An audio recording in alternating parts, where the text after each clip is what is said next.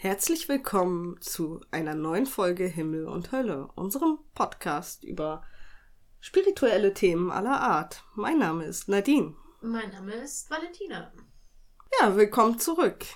Heute haben wir es tatsächlich mal geschafft, zusammenzusitzen. Ich hoffe, die äh, Tonqualität ist dadurch ein wenig besser.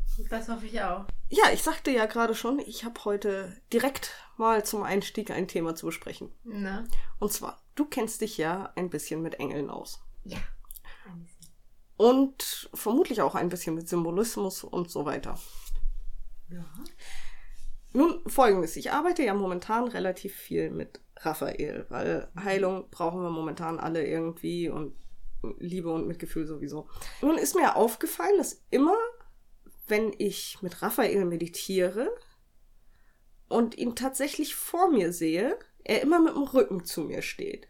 Nicht, dass er mich nicht anguckt, er schaut immer über die Schulter, aber er steht immer mit dem Rücken zu mir. Interessant. okay. Ja. Ist mir so noch nie vorgekommen. Vielleicht das erste Mal, um ehrlich zu sein. Mich hat das halt ein bisschen gewundert, weil es ist wirklich konsequent jedes Mal. Hast du das bei anderen Engeln auch? Ich habe mit anderen Engeln noch nicht gearbeitet. Ach so. ja, es ist das, da könnte man jetzt ein bisschen was, so einiges reininterpretieren, ne?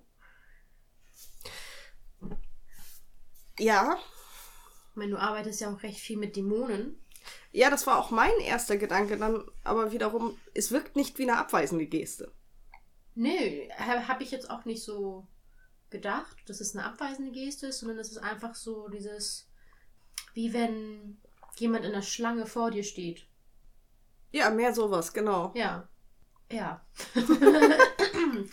also, als wenn du so quasi auf der Leiter der Erleuchtung quasi noch so hochkletterst und so Raphael und so, die sind natürlich da, die werden dir immer helfen, egal in welcher, welcher Lage, in welcher Situation, in was auch immer. Aber so ein bisschen Signal von, ja, von der Leiter musst du ein bisschen hochklettern. das wäre jetzt so das, was, was ich jetzt bei dem irgendwie empfinde, Ja, sag ich mal so. kann sein. Also resoniert mit dir. Ja, ein bisschen. Also es, dazu kommt, der Einzige, der mir nie antwortet. Ach so. Er hört zu, antwortet aber nie.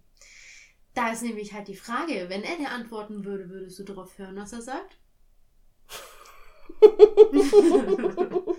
Aha. Weiß ich nicht. Das Ja. käme ja drauf an, was er zu sagen hat. Dann wird er ja wissen, äh, was er dir zu sagen hat und was nicht. Vielleicht lässt er dann tatsächlich doch eher durch seine Energie sprechen, als durch, durch ich sag jetzt mal, Worte. Das auf jeden Fall. Es wundert mich halt nur, weil ich bin ja eigentlich mehr so ein Mensch, ich, ich höre die Antworten dann schon in meinen Gedanken. Mhm. Und das habe ich bisher bei jedem gehabt. Bis Mhm. auf Raphael. Ja, versucht noch mal mit ein paar anderen Engeln zu arbeiten und guck mal, wie die auch reagieren und was sie dir zu sagen haben. Vielleicht noch mal mit Gabriel, Das wäre noch meine Option, ja. ne? Weil Gabriel ist ja auch der Hüter des Kehlkopfchakras, der also ne, Sprache, Kommunikation. Vielleicht äh, kann er dir da was- was genauer sagen. Ich meine, du kannst auch mit Raphael sprechen. Ja, äh, äh, Vielleicht, ich weiß nicht, ob du es schon versucht hast. Ja, ja. Wie gesagt, er hört ja auch zu. Also hast du ihn auch gefragt, warum er nicht antwortet? Noch nie direkt, nein. Ja, einfach mal eine Konversation. mal gucken, was dabei rauskommt. Ein Versuch wäre es wert. Versuch was wert, ja. Hm. Auch interessant, ich habe gerade ein Räucherstäbchen ausgesucht und da sagte mir Nadine gerade, das hätte sie sich damals gekauft, äh, als sie eben anfangen wollte, mit Raphael zu arbeiten. Und ich hatte auch heute Morgen so das Bedürfnis, so heilende Frequenzen irgendwie anzumachen. Weil ich ja gestern so ein gesundheitlich echt seltsamen Tag hab, hatte. Ähm, irgendwie habe ich das Gefühl, ich brauche irgendwie. Ich meditiere momentan auch zu wenig. Also, was ich mache, ist Energiearbeit. Mache ich ganz viel. Vor allem meine Chakren einmal alle auf. Meine, mein, gerade mein zweites Zentrum jetzt und mein Bauch auch. Aber so richtig in die Meditation gehe ich auch nicht. Und ich merke, dass bei mir gerade ganz arg das Thema männlich und weiblich ansteht. Also ich spüre, dass so meine männliche Seite und meine weibliche Seite sich momentan wieder irgendwie in den Haaren haben. Die bekriegen sich irgendwie so ein bisschen. Das merke ich dann immer an, an Marc und mir, wenn wir uns dann immer anfangen, so die ganze Zeit anzuzicken. Eigentlich, ja, total Blödsinn. Eigentlich zicken wir uns nicht an, weil wir jetzt uns auf die Nerven gehen oder so.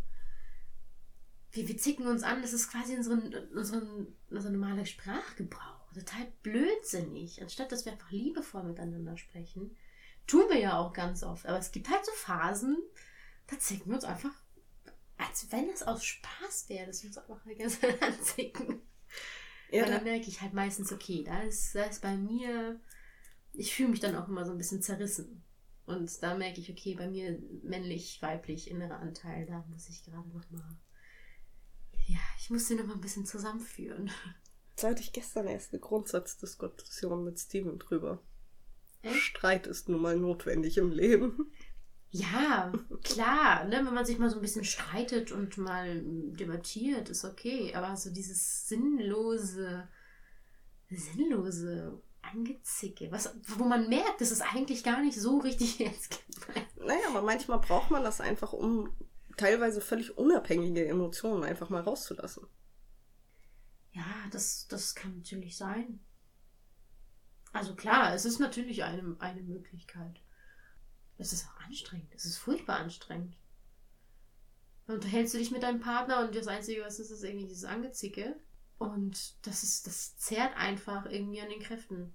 Ja, das stimmt schon. Wie ich das angehe, weiß ich noch nicht. Eigentlich hätte ich gerne eine Aufstellung. Also, dass sich zwei Personen mit mir hinstellen quasi und jeweils der andere die Rolle für meinen inneren Anteil übernehmen. Hm. Das geht ja, dass man ja in das morphogenetische Feld dann eintritt für die kurze Zeit, mit Erlaubnis natürlich. Und dass man dann quasi, ja, ein, ein, ein Kanal für, für, für die Anteile des anderen ist. Weißt du, was ich meine? Ich weiß, was du meinst. Ja, da haben wir schon mal drüber geredet. Genau dass ich das mal quasi im Außen so, so neutral betrachten kann. Was ist denn jetzt eigentlich das Problem zwischen den beiden? Weil wenn man das alleine macht und alleine mit seinen Anteilen dann redet und, und versucht da zu schlichten, dann das verschwimmt halt immer ganz schnell. Also du weißt dann nicht, okay, aber wer ist denn jetzt hier der männliche Anteil, wer ist jetzt hier der weibliche Anteil, der jetzt spricht und ähm, man kann das natürlich auch in Schriftform machen. Also, dass ich wirklich so ein, wie so ein Gruppenchat quasi schreibe.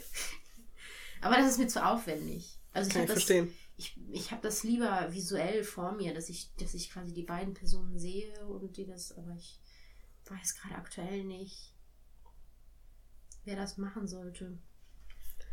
Ja. Hm. Ja, aber ich kann mir schon vorstellen, dass das hilfreich ist. Lustigerweise, sowas in der Art haben wir in der Therapie auch gemacht.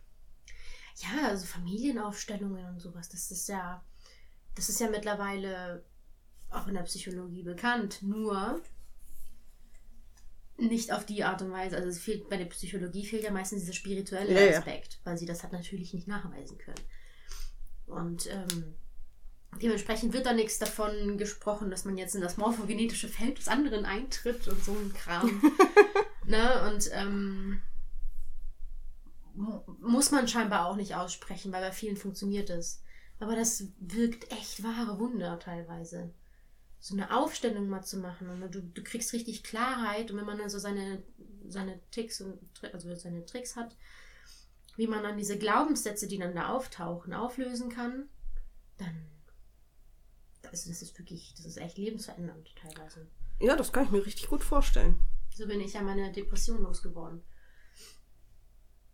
Durch solche, durch solche Aufstellungen und durch das Loslösen von Glaubenssätzen. Ich habe das mit einer gesunden Scheißegal-Einstellung gemacht.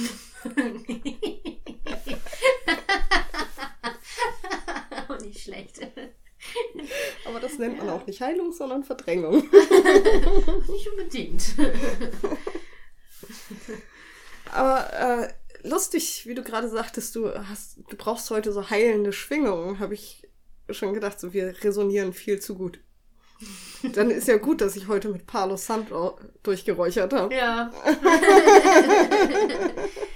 Witzigerweise, kurz bevor ich los bin, habe ich mein Paul Santo Stückchen gesehen und dachte, hm, soll ich das vielleicht mitnehmen? Ach nee, lass mal lieber. ich habe ja so einen Räucherkegel. Ach so, ja. Okay, ja, ob das Räucherkegel oder ob das jetzt so ein Stück Holz ist. Das der, ist auch egal. Der geht bloß immer irgendwie nach einer Weile aus. Ich weiß nicht, ob der, der vielleicht. Auch, ne? Nee, den habe ich ausgemacht, weil der zum Himmel stinkt. Das ist Kiefer. Ach so. Okay. Kiefer, was, was, was ist denn Kiefer? Was hat denn Kiefer für eine Bedeutung? Hast du das schon mal überlegt? Ich sehe momentan immer mehr Videos von Leuten. Das weiß ich jetzt auf Anhieb gar, gar nicht.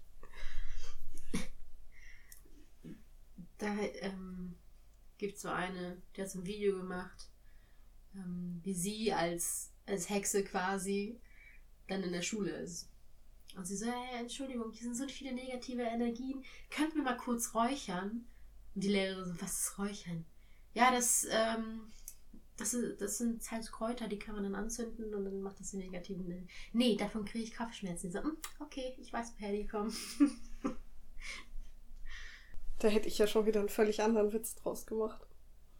Wo wir gerade bei Anglerfamilien waren eben. So? Können wir eben durchräuchern. Ja, okay, stellt Räucherofen auf.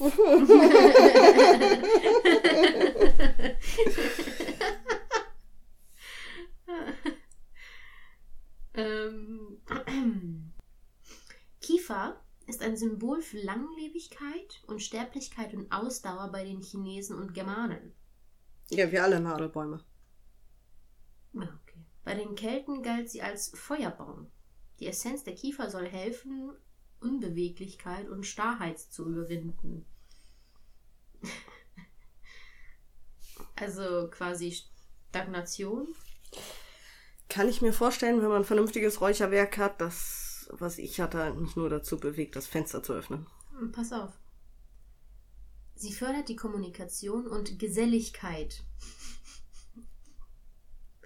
Nicht in dem Raum, wo das Ding gebrannt hat, glaub mir. Das hat wirklich übel gerochen. ja, aber die, ich, Kommunikation und Geselligkeit, Nadine. Du ja. als introvertierter Mensch. Kein Wunder. Ich weiß nicht, wovon du redest. Kommunikation und Geselligkeit habe ich Opium für. oh Mann. Naja, hast du sonst noch ein Thema? Ich habe mir deinen Geburtstag aufgeschrieben, ja, aber ich kann mir keine Geburtstage merken und da gucke ich regelmäßig rein. Sie hat hier so ein kleines Büchlein liegen. Was hast du denn noch so Interessantes in deinem Büchlein? Äh, ich habe hier so ein paar Themen auf unserem Rad, wo ich keine Ahnung von hatte, entweder. Oder wo ich mir einfach Stichworte aufschreiben wollte für den Fall, dass ich einfach einen Blackout habe. In dem Buch? Ja. Ach so. Ich dachte, da sind noch andere. Nee, das ist nur hier besonders zu den ganzen Engeln und Göttern und so, weil ich da halt auch vieles weiß, aber ich weiß in dem Moment, wo ich reden muss, weiß ich es nicht mehr. Dann ist so ein bisschen die Bücherhexe. Sie notiert alles. Sie hat auch total genial. Ähm, wir starten dann doch tatsächlich immer wieder mal so D&D-Runden und sie hat mehrere Bücher erstellt die man in der Geschichte eventuell finden kann.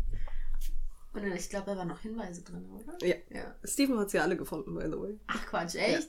Ja. Wow. Ja, es ist, äh, also es gibt wenig Leute, die sich da so viel Mühe geben. Ja, ich, ich schreibe furchtbar gerne. Das heißt jetzt nicht, ich nicht zwangsläufig kreatives Schreiben, das mache ich auch gerne, aber einfach das Schreiben an sich von Hand Mache ich unheimlich gerne. Dazu kriege ich zu schnell Schmerzen in der Hand. Ne, Ich liebe es, mir Notizen zu machen. Was ich cool finde, so ein Cocktail-Hexen. Also quasi eigentlich Barkeeper mehr oder weniger. Sagt mir nichts, aber ich will mehr wissen. ja, also sie, sie die brauen Cocktails, je nachdem, was du brauchst. Das ist jetzt eigentlich nichts Spezielles, ne? Aber das sind da ist dann Zaubertränke. Ja. Im Grunde genommen, ja. So jemanden brauche ich im Leben. Das fand ich auch ganz gut. Ja, es gibt so viele Art und Weise, wie man, wie man diese Magie oder diese, diese Energie oder wie, wie man auch immer man das nennen will, wie man das ausdrücken kann. Steckt ja im Grunde in allem und man kann alles dafür nutzen. Ja. Hm, soll ich sonst einmal am Rad drehen? Dreh mal am Rad, Nadine.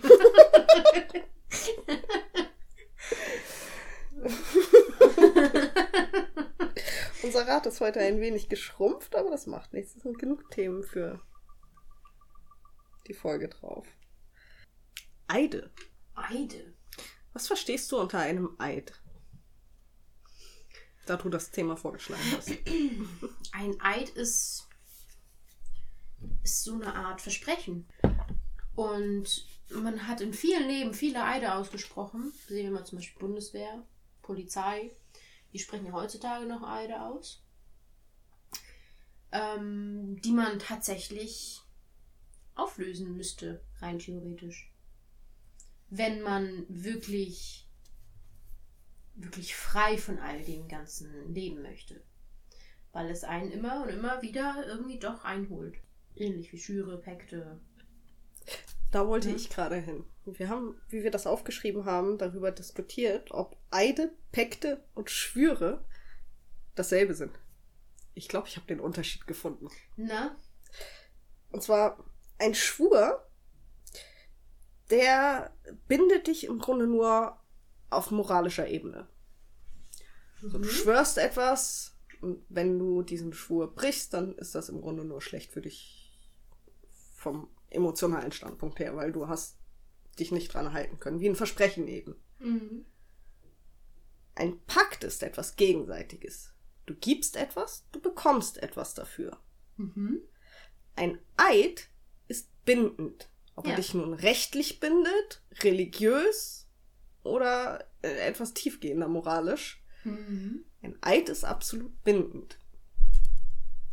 Ah ja, das klingt sehr plausibel. Denn ja, du hast recht, wir schwören, wir schwören heutzutage auch noch Eide, beispielsweise vor Gericht ja auch. Mhm. Das sind Eide, die auch rechtlich bindend sind. Wenn Mhm. du diesen Eid brichst, bekommst du eine gesetzliche Strafe. Mhm. Genauso wie bei dem Eid bei der Bundeswehr. Jemand, der desertiert, wird bestraft. Heutzutage nicht mehr so hart wie früher. Ich glaube, bei, beim Sta Stand unserer Bundeswehr heutzutage kommst du wahrscheinlich mit einer Geldstrafe von 10 Euro weg. Ja gut, aber der Unterschied, aber es ist ja ein Unterschied, ob du ähm, ne, materiell bestraft wirst oder halt spirituell. In Ja. Anführungsstrichen. Bestraft wirst. Also du kriegst eine Wirkung. Du kriegst deine Wirkung, wenn du einen Eid brichst. Ob das nun spirituell, äh, materiell war jetzt nur einfach das einfachste Beispiel. Mhm. Ja, das klingt gut. Das klingt sehr einleuchtend. ja, ein Eid.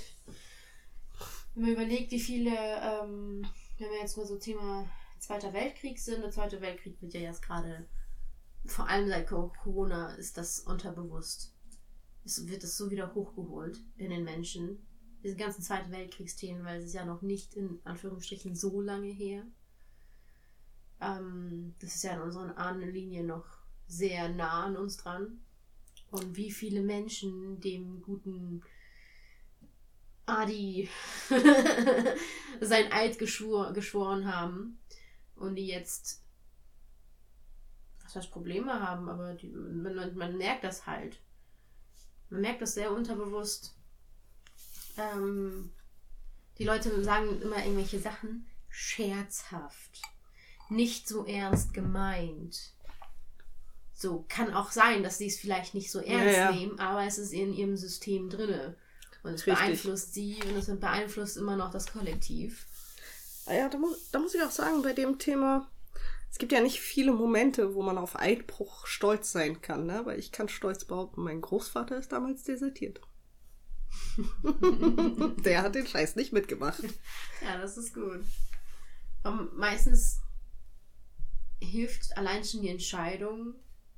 Also man denkt ja, wenn man sie, wenn man Pakt eingegangen ist, einen Schwur eingegangen ist, Eid, bla bla bla, kommt man ganz, ganz schwer raus, das eigentlich auch nicht wahr. Man muss sich einfach nur dagegen entscheiden. Bewusst. Sagen, okay, viele wissen ja nicht, dass sie irgendwann mal einen Eid eingegangen sind. Im Vorleben. Meistens hm. weiß man es nicht.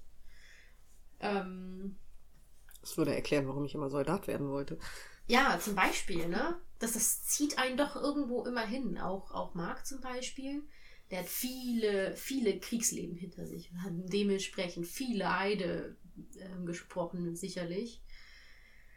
Ähm, und es hat ihn immer wieder hingezogen, bis er irgendwann sich ganz bewusst hingestellt hat und sich dagegen ausgesprochen hat.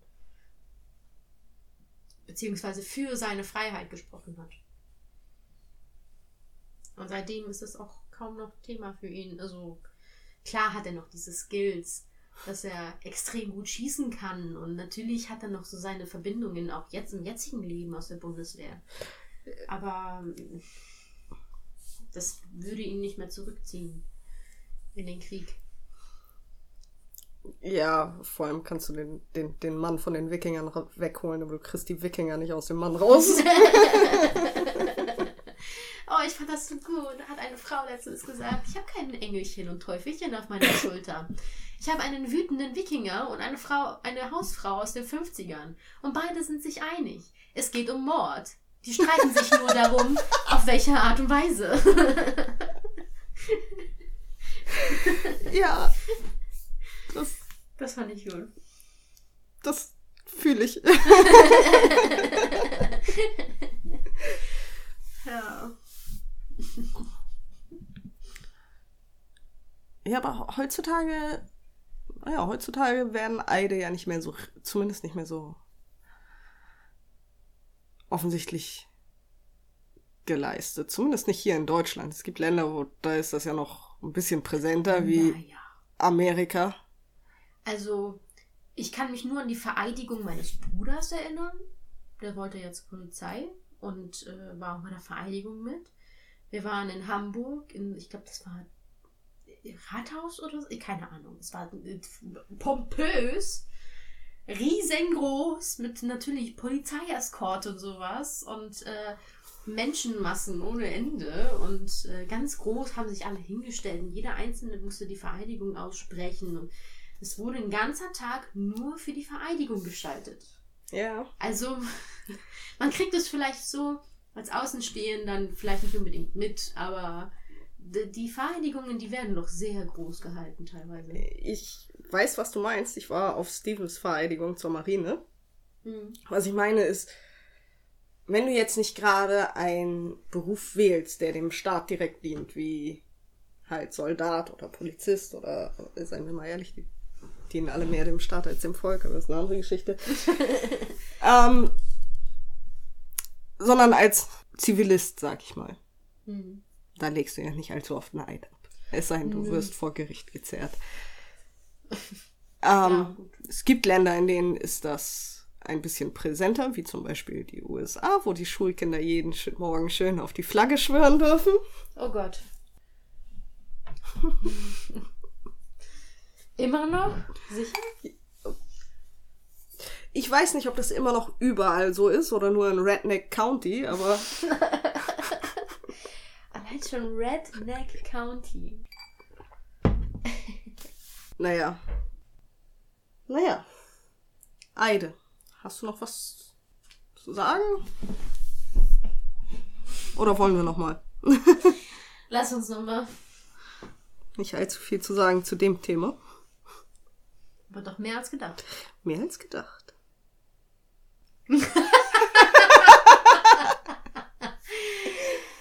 Der gute Raphael. der verfolgt uns heute, der hört zu das, von seinem Altar. Ja. Hast du ein Altar für ihn eingerichtet? Oder? Da oben. Den habe ich dir aber schon mal gezeigt. Ach, ach so. Ach, Ach, den hast du Raphael gewidmet. Ja, ja, das ist mein Stimmt, ja. temporärer Altar. Ich habe einen für Astaroth, der ist dauerhaft, und einen, wo immer ein bisschen durchgewechselt wird. Hm. Ja, genau, das weiß ich. Ach, stimmt, ja, Raphael hast du den gewidmet. Was ist denn das für ein, für eine, ähm, sind das Kräuter oder was sind das? Diese kleine Dose? Nein, das ist eine Kerze. Ach so. Eine blaue, das war die einzige blaue Kerze, die wir auf Ar- Arbeit hatten. Aber Raphael ist grün. Nein, blau auch, tatsächlich. Blau, grün und gold. Okay. Und ich wollte keine grüne Kerze. Passt hier nicht rein. Goldene waren ausverkauft, weil Weihnachten war vorbei. Ja, gut, aber das ist, das ist doch auch wieder eine Sache der Wahrnehmung, glaube ich. Ja, es ist. Es baut ja auch jeder irgendwie seine eigenen Verbindungen auf. Also ich verbinde mit Raphael im Grunde alle hellen Farben. Okay. Alle. Im, Im Grunde so Pastellfarben. Warm und freundlich und weich. Interessant. Also ich, ich habe, wenn ich an Raphael denke, ist bei mir gleich so ein schönes, sattes Grün. Macht Sinn für Heilung. Ja. Und Blau, wenn ich jetzt an Blau denke, habe ich entweder den Michael, ein dunkel, so, so ein Blau, dunkelblau, oder den Gabriel mit so einem ganz hellen, ganz hellen, leuchtenden Blau. Gabriel verbinde ich. Gerade Gabriel verbinde ich immer mit Gold. Aha. Wieso? Ich weiß nicht, weil es irgendwie wirkt es passend. Gold und Silber. Äh, in, in, in vielen Mythologien ja auch angesehen wird als höchster Erzengel. Spitze, Krone aus Gold und so. Okay. Äh, Tatsächlich habe ich das eher, das ist so interessant. Ähm, das ist so interessant, wie, wie, wie, wie man. Ich habe nämlich mitge. Also, für mich ist quasi Metatron an der Seite von Gott, sozusagen. Ja. Weil Metatron sozusagen der Hüter der Akasha ist. So, der ist quasi der Übergang zu dieser, zu dieser, zu dieser universellen Weisheit. Und dann eben geführt von Michael, äh, Gabriel und Raphael. Ja. Metatron steht an der Seite von Gott, das kenne ich auch so. Ich kenne es allerdings auch so, dass er kein Erzengel ist. Er gehört zu einer anderen Riege an Engeln. Ich weiß gerade nicht mehr, wie sie heißt. Okay. Da weißt du mehr als ich. Aber gut, es, es hängt dann auch wieder davon ab, Wo man nachliest. wo man nachliest, ne? von welcher Mythologie man ausgeht. Richtig. Meistens ist es ja eh eigentlich nur ein, ein eigentlich ein kläglicher Versuch, etwas materiell zu beschreiben und irgendwie Namen und Formen und Farben zu geben für etwas, was ja eigentlich nicht greifbar ist. Die menschliche Neigung, in alles Ordnung reinbringen zu Ja, wollen. genau. genau. Genau. Raphael. Ja, Was- Raphael, der Engel der Heilung. Wie, wie machst du das, wenn du meditierst und du machst so eine Anrufung? Wie, wie war das bisher bei dir? Ich bete, gerade in dem Fall, ähm, Warte, dann müssen wir aber nochmal definieren, was heißt für dich beten?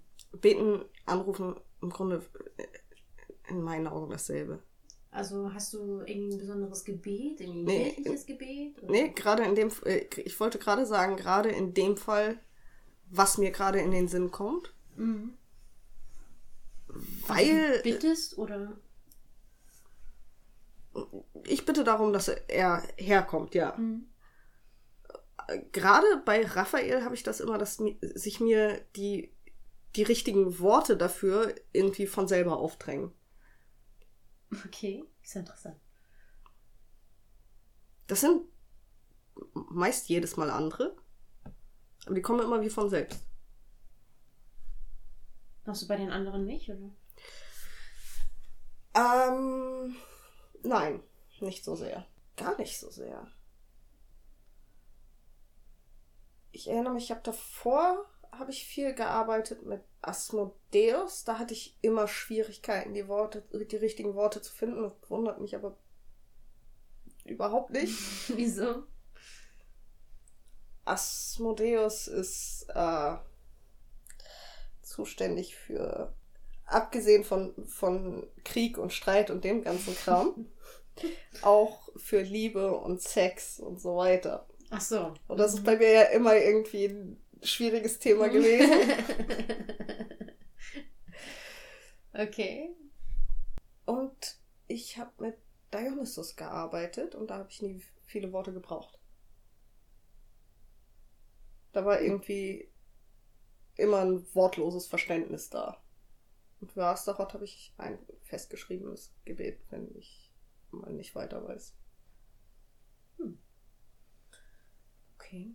Ja, ich finde allgemein auch mit Engeln zu arbeiten, das ist wirklich so eine, so eine klare Energie teilweise. Das ist so. Das ist so. Das fängt dich auf. Es führt dich, es leitet dich. So, das ist so ein, so ein liebesvolles Mitnehmen. Quasi. So als wäre schon fast ein Alleingänger. Ich muss auch nicht viel irgendwie mir ausdenken oder ähm, jetzt improvisieren oder so, wenn ich dann, wenn ich dann mit Engeln arbeite, sondern es kommt wirklich von alleine. Fühlt sich für mich aber wiederum auch distanzierter an. Nicht, in, nicht zwangsläufig in einem negativen Wege. Aber so, als hätte er dir den Rücken zugerichtet. Nein, diese. das nicht. Das meinte ich nicht. Nein, dieses klare, das bist du das bin ich. Mhm. Da ist eine Grenze dazwischen. Ja, guck mal, das habe ich gar nicht. Das habe ich eher, wenn, wenn du von Dämonen oder sowas sprichst. Guck mal, da habe ich das nicht so.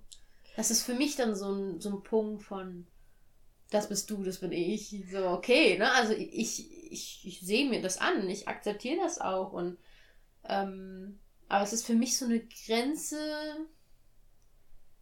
die ich zwar überschreiten kann und im, im, im größten Notfall oder wenn, wenn es irgendwie gerade passt oder so, ich auch überschreiten könnte, aber nicht will, weil ich mit meinen Energien, mit meinen Engeln, ich eigentlich soweit alles erreiche, was ich, was ich brauche, was ich möchte, was ich, ja. Okay, ich, ich weiß nicht, ob wir da gerade von derselben Sache reden. Was okay. ich meine ist, äh, wenn ich mit Raphael arbeite, dann ist es immer dieses, ich kann seine Energie spüren, mhm. sie bleibt aber immer bei ihm. Sofern ich denn dran denke, einen verdammten Schutzkreis zu ziehen. Ich habe es einmal nicht gemacht, war eine dumme Idee. Wenn ich wiederum mit Dämonen oder Göttern arbeite, wo ich auch Schutzkreise ziehe, solange es nicht Astaroth ist, also daran liegt es nicht, äh, dann, ha dann habe ich mehr dieses Gefühl, dass die Energien verschmelzen. Weißt du, was ich meine? Ja, aber das genau das. Ich, wenn ich mit Engeln arbeite, ich habe nie das Bedürfnis gehabt, okay. einen Schutzkreis zu ziehen, weil das so gefühlt ein Teil von mir ist. Ja, okay, das ist aber auch irgendwo eine Sache der Praxis die man ausübt. Ja, das, das ist natürlich klar. Aber ich hatte jetzt nie, wo du mir das erstmal vom Schutzkreis erzählt hast, weil als du mit Engeln gearbeitet und deine Erfahrung, das hatte ich so halt noch nie.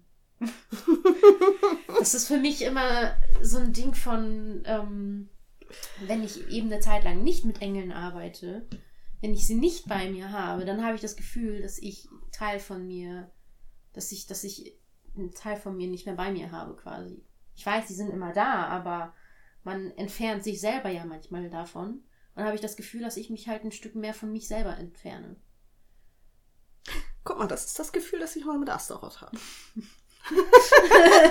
also ist das vielleicht auch einfach eine Einstellungssache. Oder eine Sache von, womit man sich halt einfach mehr verbunden fühlt. Ja, genau. Die Frage ist, warum fühle ich mich mit Engeln so verbunden? Warum fühlst du. Na gut, könnte man jetzt aus äh, diskutieren, aber hat ja auch irgendwo so seine Gründe, aber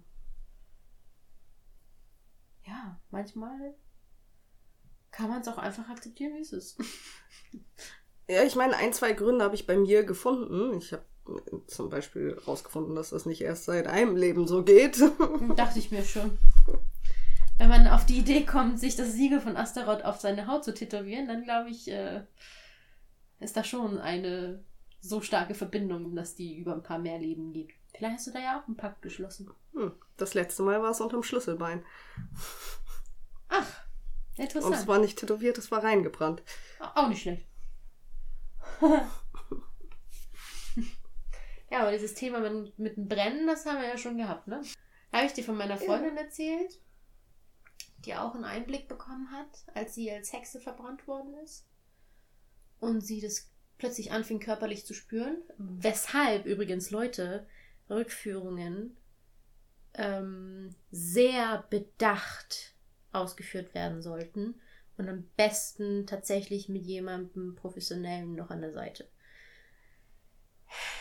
Ähm, wenn man sich das alleine zutraut und, und das zu kontrollieren weiß, wie viel an Informationen auch kommt, okay. Wenn man sich da blind reinstürzt, passiert das wie bei meiner Freundin, ähm, dass sie eben das Gefühl hatte, gerade am lebendigen Leibe verbrannt zu werden. Obwohl er eigentlich gar nicht. Also sie hat richtig diese Hitze gespürt. Ihre ganze Haut wurde komplett rot. Und sie hat es tatsächlich noch geschafft abzubrechen, aber ja. Das war schon nicht ohne, sagt sie. Mir hattest du das schon mal erzählt. Und ich frage mich gerade, weil ich habe das ja auch gemacht, dass ich hier meinen schwarzen Spiegel genommen habe als Fokus und einen Einblick ins Vorleben zu kriegen und so. Wo ist die Grenze zwischen einem Einblick wie einer Vision oder ähnlichem und einer tatsächlichen Rückführung? Ähm, Denn wenn es darum geht, die Sachen tatsächlich zu spüren, ich konnte auch das Gras unter meinen Füßen spüren, so ist das nicht. Ähm, ich glaube, das hängt vom Trance-Zustand ab. Also sie war ja wirklich in der tiefsten, also sie hat sich wirklich, wie die sie geschafft hat, dieses Vertrauen aufzubringen. So ist sie nämlich normalerweise nicht. Ähm, sich so da rein, also sie hat wirklich fast eine astrale Reise gemacht. Hätte ich ja mal voll Bock drauf. Ja. Bedarf der Übung, Nadine. Astrale Reisen hätte ich auch Lust zu, aber daran habe ich mich tatsächlich noch nicht getraut. Doch astrale Reisen, ja, das ist an sich auch nichts Schwieriges, wenn du erstmal mit was Simplem anfängst. Was wäre was Simples? Geh aus der Tür einmal im Kreis und wieder zurück. okay. Das klingt dämlich, aber. ja. Das habe ich auch schon gemacht. Ich bin nie besonders weit gekommen, weil dazu reicht mein. Ich habe das Wort vergessen. Wie passend. es hat schon viel mit Vertrauen zu tun. Meine Aufmerksamkeitsspanne.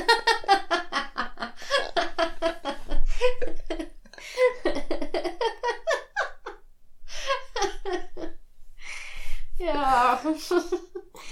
Generation YouTube. Aufmerksamkeitsspanne von zwei Minuten.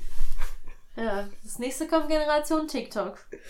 Oh, oh, stimmt, die Aufmerksamkeitsspanne wird ja immer kürzer. Ja.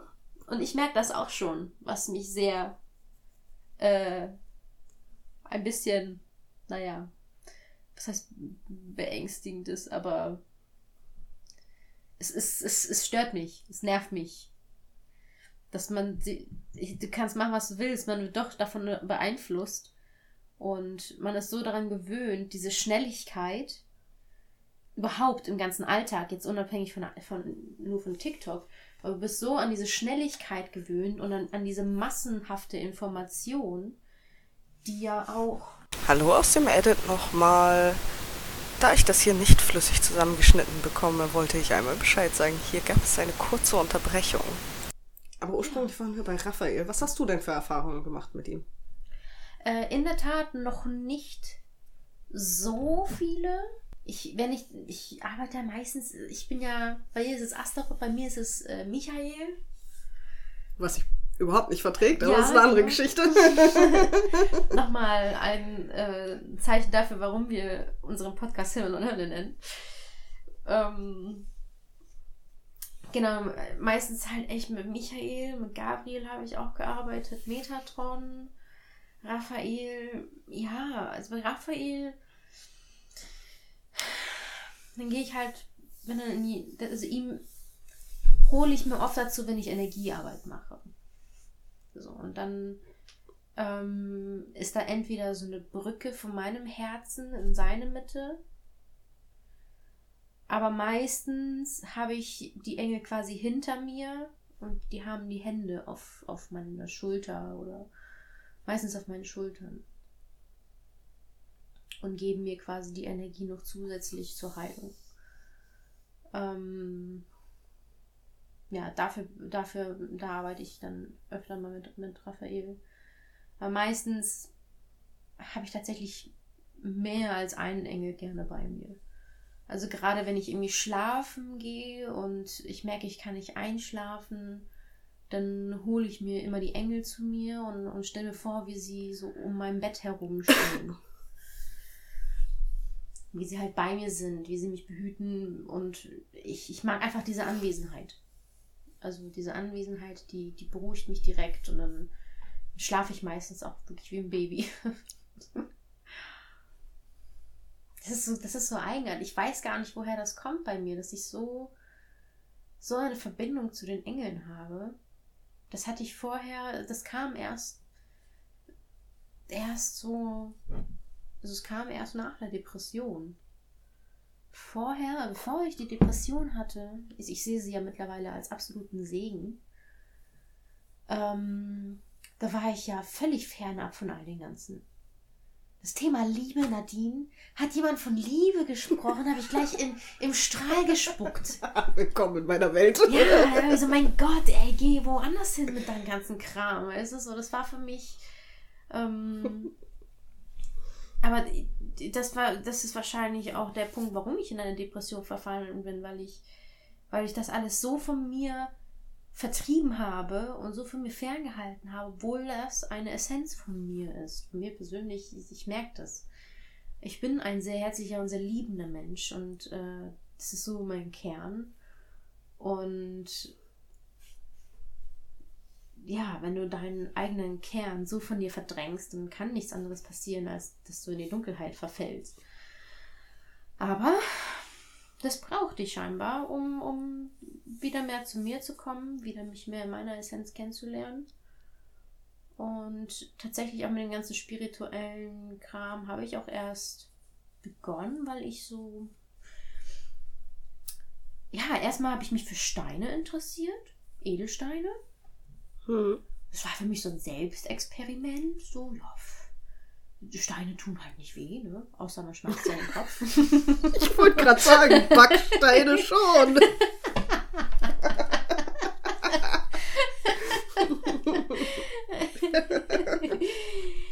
ähm, ja, die tun halt nicht weh und wenn das wirklich eine Wirkung haben soll, dann ja, ich probiere es einfach mal aus. Und dann ähm, habe ich meinen Bergkristall, meine Bergkristallkette bekommen ich habe so eine Freude empfunden, wo ich dachte, ey, ich freue mich gerade hier über einen Stein wie, wie sonst was. Und dachte ich, ja, okay. Kann, könnte echt was dran sein. Und dann, weiß ich nicht, dann hatte ich meine erste Berührung zu Engeln. Das war echt faszinierend. Ich hatte ähm, meine, meine Playlist, also auf, auf, auf Spotify, hatte ich so random. Also da sind alle möglichen Lieder, die ich nicht in meiner Liste hatte, sind, sind abgespielt. So. Also kroatische Lieder. Und ich habe dann einfach gelesen. Ich bin auf irgendwie durch Pinterest bin ich auf eine Seite gekommen mit Erzengeln. Habe so ein bisschen gelesen und ich habe äh, es dann einfach ausprobiert. Ich weiß auch nicht, ich, aber die Augen geschlossen und habe die Engel gefragt, ob sie mich irgendwie berühren können, ob sie mir irgendwie zeigen können, dass sie da sind oder irgendwas so. Ich, ich war ja voll neu, total Pionier in der ganzen Geschichte. Und ich habe wirklich gespürt, wie es an meinen Schultern, als hätte wirklich jemand seine Hände draufgelegt, warm wurde. Ich habe ein richtig wohliges Gefühl gehabt. Und in dem Moment auf meiner Playlist spielte dann so ein kroatisches Lied, das heißt Moj Lipi Angela, das heißt mein schöner Engel. Und da war mir klar, okay. Okay. Wenn das jetzt random spielt, in der Situation. Also, okay. Da ist was dran. Da muss ich, da muss ich weiter forschen. Ja, das, das, das Gefühl mit dem Berührtwerden kenne ich. Aber wahrscheinlich nicht mit den Engeln, ne? Nein, ich hatte das ähm, vor unserem letzten Podcast. Äh, habe ich nach langer, langer Zeit mal wieder meditiert. Ich glaube, ich habe 40 Minuten am Stück meditiert. Boah. Ja, das habe ich mir hinterher auch gedacht. Alter. Wow. War wohl nötig. Und ich hatte eine Unterhaltung mit Astaroth. Und ich habe irgendwann dazwischen habe ich beschlossen, okay, ich, ich habe ewig keinen Blick mehr so in, in vorherige Leben und so geführt. Meditation läuft gerade so wunderbar, ich versuche das mal. Und ich habe das immer, dass er irgendwie die Hand auf mich legt, dabei, wie du das halt mit den Engeln gerade beschrieben hast. Mhm. Bei mir ist es normalerweise auf meine Handflächen, weil ich halt im Lotus sitz, sitz mit den Händen nach oben und so. Und an dem Tag habe ich aber wirklich so die Arme von hinten um mich rum gefühlt und ich bin nicht zu diesem Blick gekommen, weil ich einfach nur noch angefangen habe zu flennen. Oh. Oh, da hat sich was in Tränen aufgelöst. Ja, irgendwas. Ich weiß nicht, was es war, aber es ist weg seitdem. Bei mir ging es davor echt dreckig Mhm. und danach echt gut. Schön. Ja, schön. Das ist halt auch so ein Zeichen von. Das, das, Dämonen machen halt nicht nur Unheil. Ne? Können sie auch sehr gut, aber Nein. halt nicht nur. Es war in dem Moment halt einfach, es hat sich auf einmal so warm und sicher angefühlt. Äh, ich konnte nicht mehr. aber das ist gut. Das ist gut. Ja, irgendwie schaffen wir es nicht wirklich über Raphael zu reden. Aber dafür ist der Kreisel ja auch da. Er soll ja auch nur. Themen, Themen quasi anschubsen. Das ist für uns nur so ein kleines. Wir, wir beide sind halt manchmal so ein bisschen schwierig, äh, einfach so drauf loszureden. Dann braucht man halt einfach einen Anhaltspunkt. Ja, hat doch gut geklappt. Aber das war, das war echt eine Meditation, die werde ich so schnell nicht vergessen. Das glaube ich. Das glaube ich. Ich überlege gerade, wann habe ich eigentlich das letzte Mal richtig geweint? Also was natürlich jetzt bei mir ist so, ich, ich lache mich manchmal selber aus. Ja, Durch, durch meine Schwangerschaftshormone gerade aktuell. Ich gucke dann so eine Kinderserie und da ist irgendwie so eine niedliche Stelle und die berührt mich so sehr, dass mir dann so anfangen, weißt du, so, ich will, ich will dann weinen und dann fange ich an zu lachen, weil ich das selber so lustig finde, dass meine Schwangerschaftshormone gerade so mit mir durchgehen. ich, ich wollte gerade sagen, ich habe ewig nicht mehr wegen Filmen oder Serien geweint, aber das stimmt nicht. Ich habe, wir haben mit unserer Tochter Sherlock geguckt. Die Serie. Ja, ich habe geflennt wie ein kleines Kind. Nein, so schlimm nur auch nicht, aber ja. Und, und ich habe mit meinem Mann Dracula geguckt, da war ich am Ende auch kurz davor. Edit, Achtung, Spoilerwarnung. Dracula, ich kann mich nicht mehr an das Ende erinnern. Er stirbt. Wer, Dracula? Mhm. Oh, Okay. sorry. Spoiler.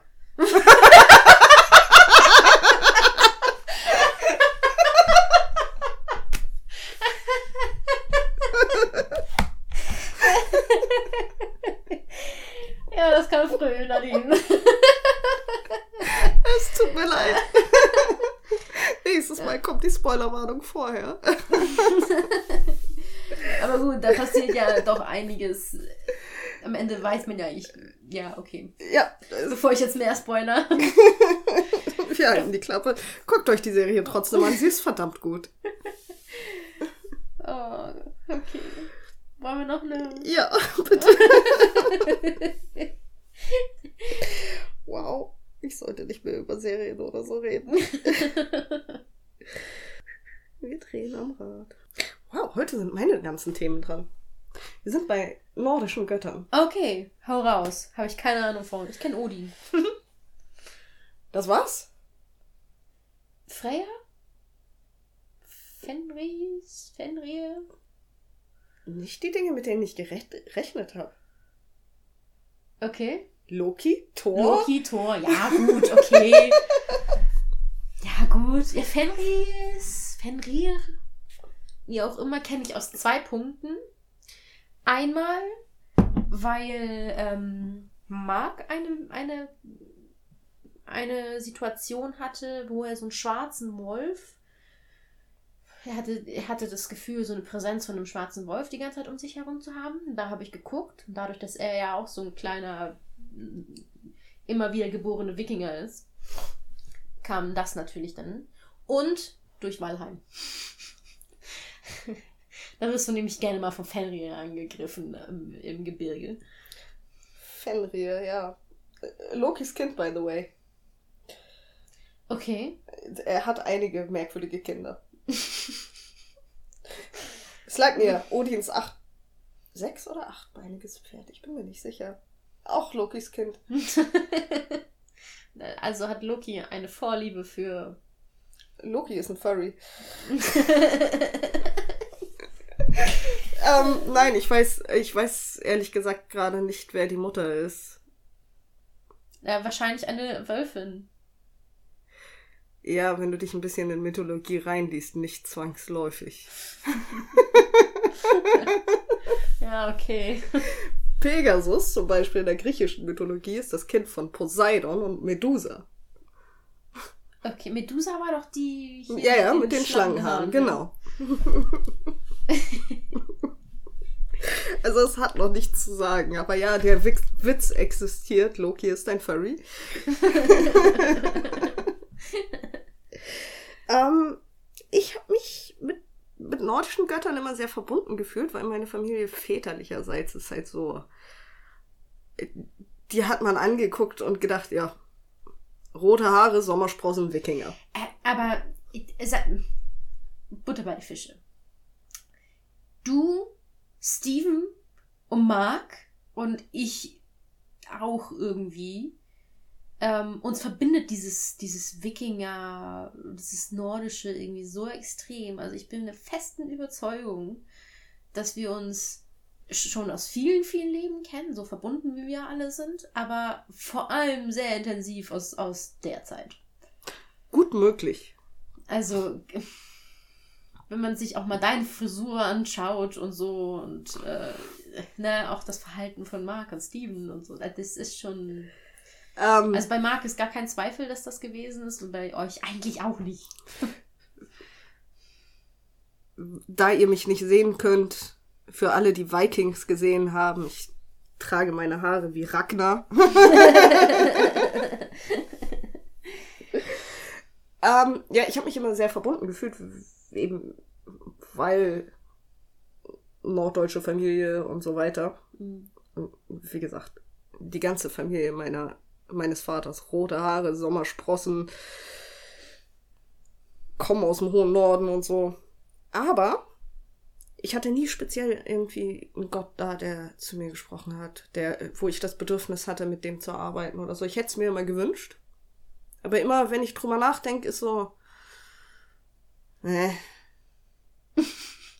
Habe ich schon durchgespielt. Macht keinen ja, Spaß so, mehr. genau so nach dem Motto. Been there, done that.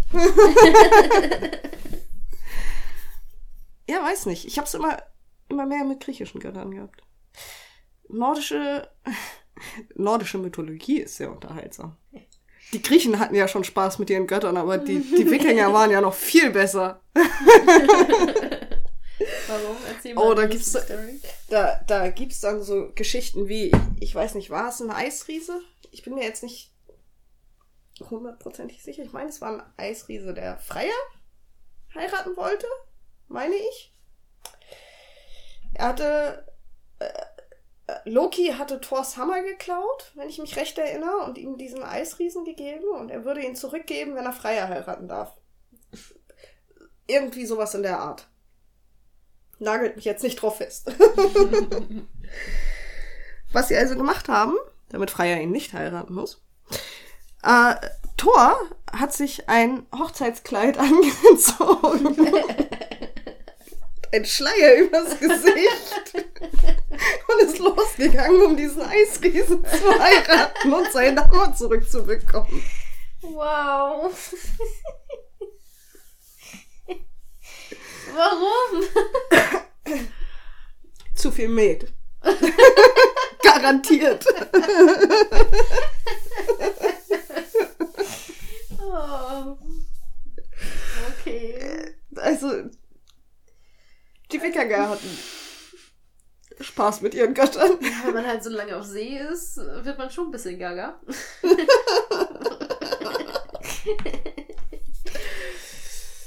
ja.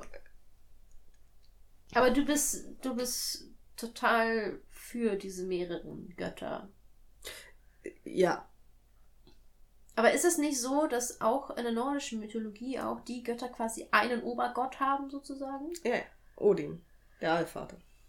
Aber gab es nicht über Odin noch was? Ich habe mal so eine, so eine Skala gesehen. Über Odin soll es wohl auch noch was gegeben haben. Ich erinnere mich jetzt, also ich erinnere mich jetzt an nichts meines Wissens. Warte mal. Ich gucke mal, ob ich das wiederfinde. Höchstens was vorher, aber nichts Höheres. Meiner Meinung nach. Kann aber auch sein, dass ich da jetzt falsch informiert bin. Weil ich persönlich finde, dass es dann auch nicht, nicht so ein großer Unterschied zu dann halt Gott und Engelheiten und, und all den ganzen Kram. Also das ist Nee, äh, im Grunde ist das alles derselbe Quatsch. eben nur mit anderen Namen, mit anderen Bezeichnungen. Richtig, ich habe ja grundsätzlich auch äh, kein Problem mit dem christlichen Glauben. Sollen die Leute ja glauben, was sie wollen. Ich habe ein Problem mit der Kirche. Ja. Da kommen wir aber auch echt wieder auf das Thema Glaube und Religion. Ja, ich, zweifle an der Notwendigkeit einer übergeordneten Institution für Religion. Man darf halt auch nicht vergessen, von der Bibel gab es auch ursprünglich, ich glaube, 15 Bücher oder so. Und das ist alles durch eine menschliche Redaktion quasi gegangen. Also alles, was da drin steht, ist quasi nochmal rausgefiltert von Menschen, die gerade damals und heutzutage auch, brauchen wir uns nicht belügen, äh, ihre Interessen hatten. Und dann ist das alles noch ein- durch, durch ein paar sehr interessante Übersetzungsprozesse gegangen, die Ja. auch nicht alle so ganz richtig sind. Dann vergessen Menschen gerne den Unterschied zwischen Altes Testament und Neues Testament. Und, äh. Genau. Aber wo du das gerade sagtest, mit Gott und Engeln ist ja im Grunde dasselbe Prinzip, aber eben auch nur ohne Kirche. Denn im katholischen Glauben zum Beispiel ist es verboten, Engel anzubieten. Beten. Anzubieten ist auch gut. Anzubeten. Echt Ja. jetzt? Ja, du da, gebetet wird nur zu Gott. In manchen katholischen Glaubensrichtungen, nicht in allen. Das Ja, muss das- dazu erwähnt Ja. werden. Hier, guck mal. Emir. Ja, sag ich ja vorher, aber nicht drüber. Das ist nur der Stammbaum. Aber woher? Hä, okay, das musst du mir jetzt aber erklären. Wo ist denn jetzt der Unterschied? Es, ist der, es gibt einen Unterschied zwischen der erste Gott und der mächtigste. Du hast ja zum Beispiel, Entschuldigung, dass ich schon wieder davon anfange, aber da verstehe ich halt am meisten von. Du hast es ja zum Beispiel bei den Griechen auch. Zeus ist der oberste Gott, der mächtigste etc. Aber lange nicht der erste. Vor ihm kamen die Titanen. Davor G Chaos. ja, das ist eine Person, äh, äh, ist tatsächlich eine Gottheit bei den Griechen. Achso. Erklärt einiges. Okay. Aber weißt du, was ich faszinierend finde? Es gibt, also die meisten in Griechenland sind ja orthodox, christlich-orthodox mittlerweile, oder? Also ich, ich, bisher alle Griechen, die ich kennengelernt habe, sind christlich-orthodox. Ja. Es gibt ja kaum noch welche, die dann tatsächlich mehrere Gottheiten glaubt. Das ist Ja. schon fast. Ja klar, weil nachdem die Römer ihre Religion geklaut haben, haben sie ihnen eine andere aufgezwungen. Ach so. die guten Römer. Ah, ich weiß nicht, ob es die Römer waren, aber es waren die Christen halt. Es wurde Ja, ja, also- alles christianisiert damals. Ja, ich, ähm, es sind ja noch viele Burgen aus ähm, den Kreuzzügen noch. Ja. Gibt es viele. Templerburgen, ja. Ja. Wir hatten tatsächlich, als ich auf Rhodos war, hatten wir halt eben auch eine, auch eine Aufstellung. Und eine Freundin und ich, wir hatten überall Kreuze auf unseren Beinen. Und witzigerweise, bevor das in der Aufstellung vorkam, habe ich schon, ich habe mich so zu diesem Thema Kreuzzüge und sowas, gerade auch da, sehr vertraut gefühlt. Also, wir standen auf einem Platz und mir war klar, hier war ich schon mal. Kennst du das? Also ich war nicht jetzt, in, in, mit diesem Körper war ich hier noch nie. Es war das erste Mal, dass ich in, in Griechenland war. Aber dieser Platz kam mir so vertraut vor. Und ich habe schon, ich habe so, so, so, Bilder gesehen, auch von so, von so einer Menschenmenge, wie sie da irgendwie, das, als wäre das irgendwie so ein Markt oder wie so eine Feier gewesen oder irgendwie. Das waren auf jeden Fall, aber die sahen auch alle ganz anders gekleidet aus. Und da war mir schon klar, okay, Thema irgendwie Kreuzzüge und, und diese ganze Geschichte. Das irgendwie fühlte sich das danach an. Dann haben wir tatsächlich äh, das in der Aufstellung gehabt. Weil wir halt diese ganzen Kreuze auf, auf, dem, auf den Beinen überall hatten, ähm, sind, die sind die irgendwie darauf gekommen. So, das war quasi der Impuls dafür. Aber es war schon, es war schon eine sehr interessante, eine interessante Erfahrung, dass du einfach diesen Ort irgendwie kanntest. So, hast du diese Eingebungen und ich meine, ich, ich konnte damit ja schon ein bisschen um. Ich, ich habe ja schon mehrere Bilder aus Vorleben gesehen, aber für jemanden, der sowas noch nicht hatte, wäre das wahrscheinlich erstmal total verwirrend. Hätte ich wahrscheinlich auch erstmal gedacht, ach, das ist jetzt bestimmt irgendwie nur, keine Ahnung, Einbildung. Habe ich so noch nicht gehabt, aber ich habe jetzt das Bedürfnis, mit dir nach Irland zu fahren und das da für mich zu machen. Ja, ja, ja, Irland. Warum auch immer habe ich das auch. Dass ich, dass ich weiß, ich, dass ich weiß, ich war schon mal irgendwie in Irland. Ich habe da auch so ein vertrautes Gefühl zu. Ah, guck mal, wir kannten uns doch. äh, oh, ja, doch. Doch, doch. Du warst nicht zufällig in deinem Vorleben Tempelritter, oder? Es kann sein. Es kann sein. Ja, aber wenn du in Griechenland warst, muss das eine andere Zeit gewesen sein, weil in Irland waren sie ganz spät und auch nur sehr kurz. Weil. Ja. Ich weiß gar nicht warum. Ist heut, heutzutage ist Irland so grundkatholisch. ja, das hat ja auch einen Grund. Ja.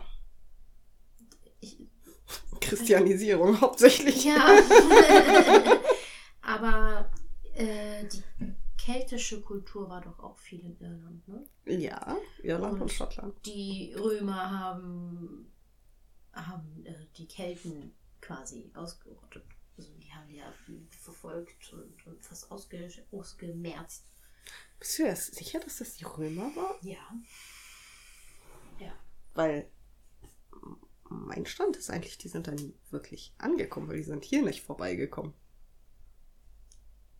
Die hatten, schwier die hatten tatsächlich Schwierigkeiten, durch Deutschland durchzukommen. Ja, das stimmt. Weil die waren alle so witzig und wir sind alle so groß. Bis auf mich, weil die Germanen, italienische Gene. ja, aber die Germanen, ähm, die, die waren ja auch sehr naturnah. Ja, das, das war ja, die haben ja quasi im Wald gelebt. Die waren total stark, die waren hochspirituell. Und die, die Römer hatten richtig Panik. Das ist ja so interessant. Die chinesische Mauer wurde ungefähr zur selben Zeit gebaut, wie die Römer auch eine so lange Mauer bauen, wollten. Und es war auch eine sehr ähnliche Geschichte zwischen zwei Völkern. Ähm, ein Stück von der Mauer steht immer noch. Ich weiß nicht, ob das in Deutschland. Mhm. Ähm, weil die so Angst vor den Germanen hatten, weil die auch so unberechenbar für die waren.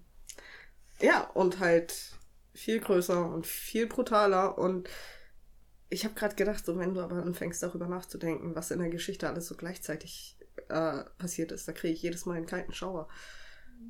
Weil, Beispiel, als die Pyramiden gebaut wurden, gab es hier oben noch Mammuts. Das kann man sich immer gar nicht vorstellen, dass das alles so gleichzeitig passiert ist. Ja, ne? Man hat das immer irgendwie so als Zeitstrahl irgendwie so in. in ja, das ist eine gerade Linie, aber nein. Nein, als die Pyramiden gebaut wurden, gab es noch Mammuts. Krass. Nicht in Ägypten. Ja, gut, okay. Das ist, ja, okay. Es gibt ja auch ähm, mehr Pyramiden auf der Welt, als wir glauben. Oder äh, auch so eine interessante Sache. Was glaubst du, wann, in welchem Jahrhundert wurde in Frankreich der letzte Mensch mit einer Guillotine hingerichtet? Äh, war das nicht im 20.? Ich meine sogar im 21. Echt, tatsächlich? Okay. Geschichte. Ganz merkwürdig. Das junge Rom erlitt durch die keltischen Kriege, Krieger ein regelrechtes Trauma. ja, kann ich mir vorstellen. Nach und nach geriet die keltische Welt jedoch in die Hand der Römer. Doch. Hm. Also doch. Hm. Das wiederum bildete vielerlei Hinsicht die Kultur kulturelle Grundlage für das Mod Ja, wir sollten vielleicht wirklich mal zusammen nach Irland. Ja. ja, auf jeden Fall. Urlaub, ir- ir- irgendwo so ein kleines Cottage mitten in der Wildnis. Ja. Ähm, ja, nordische Götter. Baldur fand ich immer interessant. Gott des Lichts und der Schönheit. Oh. Thors Bruder. Was macht er so? Gibt es von dem auch lustige Geschichten? Leuchten. Es, Leuchten, ja. es gibt eine interessante Geschichte über seinen Tod, weil Baldur war einer der beliebtesten Götter, also unter den anderen Göttern. Hochbeliebt und seine Mutter hat dafür gesorgt, dass er unsterblich wird. Ich weiß aber nicht mehr wie. Eine einzige Schwäche und das waren Mistelzweige. Also die Götter haben sich also einen Spaß darauf gemacht, daraus gemacht, äh, sich die Augen zu verbinden und mit ihren Bögen auf Baldur zu schießen, weil er konnte nicht sterben, er konnte keine Schmerzen haben. Wow. Er fand das Ganze auch lustig. Loki, being Loki, hat ähm, seinem Bruder, die hatten irgendwie noch einen Bruder, ich ich weiß seinen Namen nicht mehr, einen anderen Pfeil gegeben, einen aus Mistelzweigen. und ihn beschießen lassen. Keiner von denen wusste, was, wofür dieser Mistelzweig gut ist, bis auf Loki. und Baldur ist gestorben. Wow. Because Loki. Interessant. Ich bin tatsächlich, weiß nicht, ich habe die Ilias gelesen, die Odyssee, aber die Edda habe ich mir nie angetan.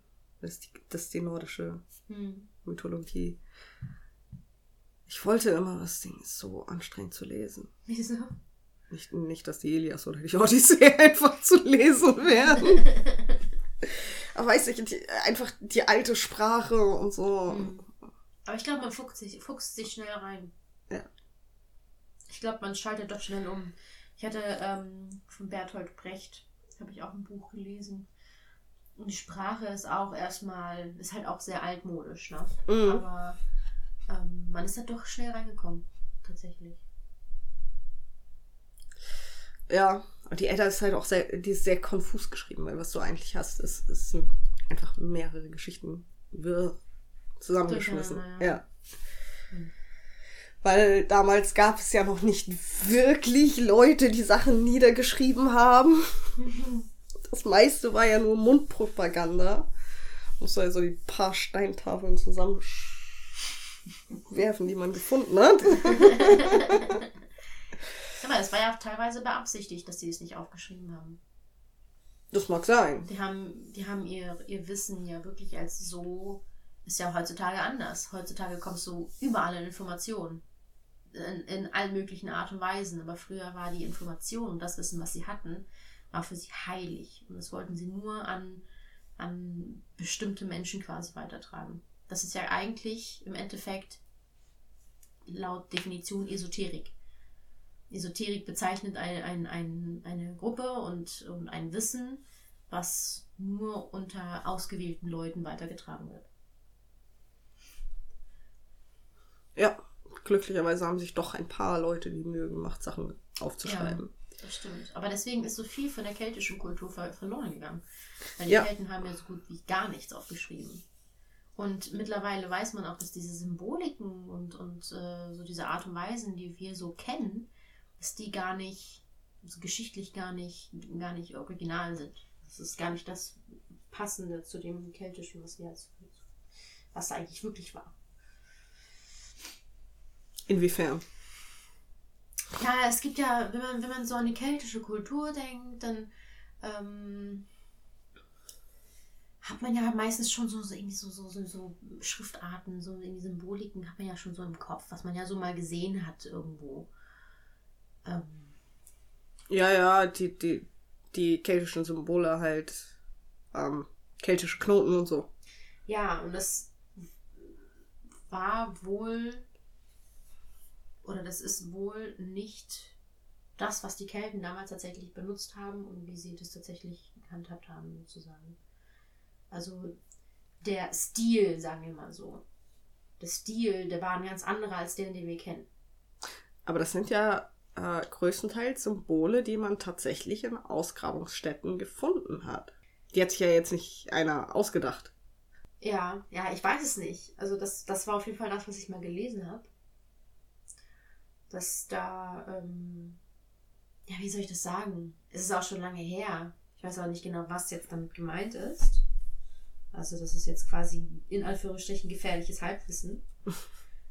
ähm, aber stilisch, stilistisch soll das anders gewesen sein damals. Als das, was wir heutzutage kennen. Wir sollen das aber teilweise so ähm, halt, weil, weil sie es halt so geheim gehalten haben, weiß man halt auch nicht richtig, wie das halt wirklich war.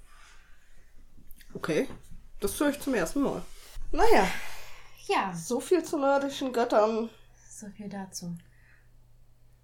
Mit diesem zum Ende hin leuchtenden Thema würde ich sagen, verabschieden wir uns für heute. Haltet die Ohren steif und dann bis zum nächsten Mal. Bis zum nächsten Mal.